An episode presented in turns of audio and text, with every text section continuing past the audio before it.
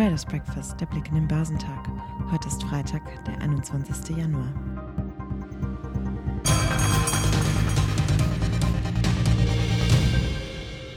Technologieaktien haben seit einiger Zeit einen schweren Stand. Anstehende Zinserhöhungen belasten die hochbewerteten Titel zeitweise sehr deutlich.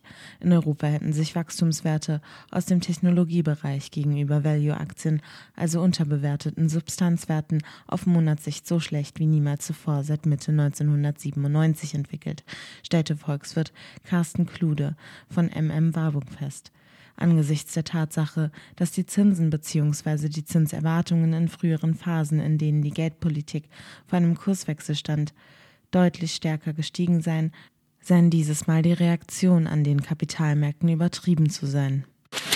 Die asiatisch-pazifischen Märkte gaben am Freitag nach und folgten damit den Rückgängen an der Wall Street über Nacht. Unterdessen fielen die Ölpreise von ihren Höchstständen aus dem Jahr 2014 zu Beginn der Woche und sanken um etwa 2 Prozent. Der japanische Nikkei fiel um 2 Prozent. Der australische ASX 200 fiel um 2,5 Prozent, da die wichtigsten Bergbau- und Öl- und Bankenwerte zurückgingen. Die Aktien auf dem Festland gaben nach, wobei der Shanghai Composite um 0,8 Prozent und der Shenzhen Component um 1,1 Prozent nachgaben. In Südkorea sank der Kospi um 1,5 Prozent. Der Hang Seng Index in Hongkong gab um 0,8 Prozent nach. Auch am Donnerstag ist eine anfängliche Kurserholung an den US-Börsen letztlich in sich zusammengefallen.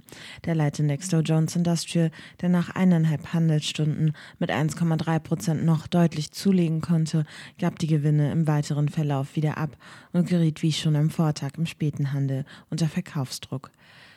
Damit gelang an den US-Börsen auch nach vier verlustreichen Tagen keine Gegenbewegung.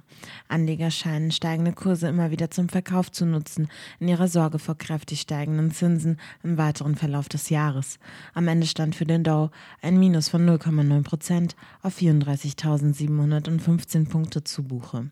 Der marktbreite S&P 500 verlor 1,1 Prozent auf 4.483 Punkte. Der technologielastige Nasdaq 100, der zuletzt schon deutlicher unter Druck geraten war, verlor weitere 1,3 Prozent auf 14.847 Zähler und fiel erstmals seit Mitte Oktober wieder unter 15.000 Punkte. Schon in den vergangenen Tagen hatte vor allem die unverändert hohe Inflation und die damit einhergehende Erwartung einer deutlich restriktiveren Geldpolitik der US-Notenbank die Börsen belastet.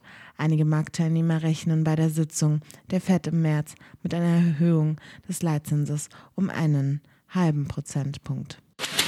An der Spitze des Dow stiegen die Aktien von The Travelers um mehr als 3% und erreichten einen Rekordhoch.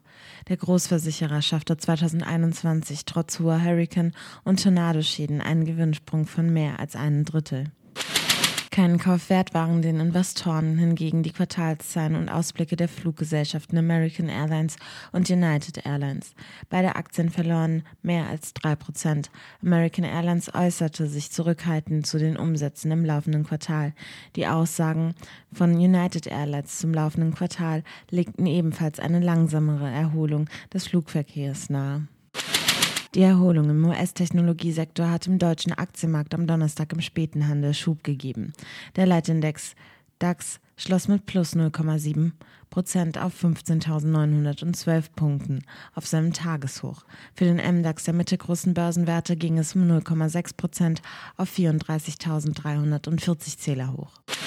Auf den vorderen Plätzen im DAX lagen die Aktien des Laborausrüsters Sartorius, des Kochboxenlieferanten HelloFresh und des Medizintechnikherstellers Siemens Healthineers mit Aufschlägen von bis zu 5,4 Prozent.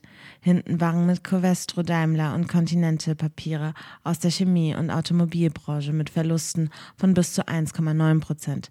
Das Wechselspiel, bei dem die Anleger entweder mit klassischen Industriewerten auf eine Konjunkturerholung setzen oder Schnäppchen witterten bei den zuletzt zuletzt unter Druck geratenen Corona-Gewinner-Aktien gehe weiter, sagte Marktexperte Andreas Lipkow von Comdirect.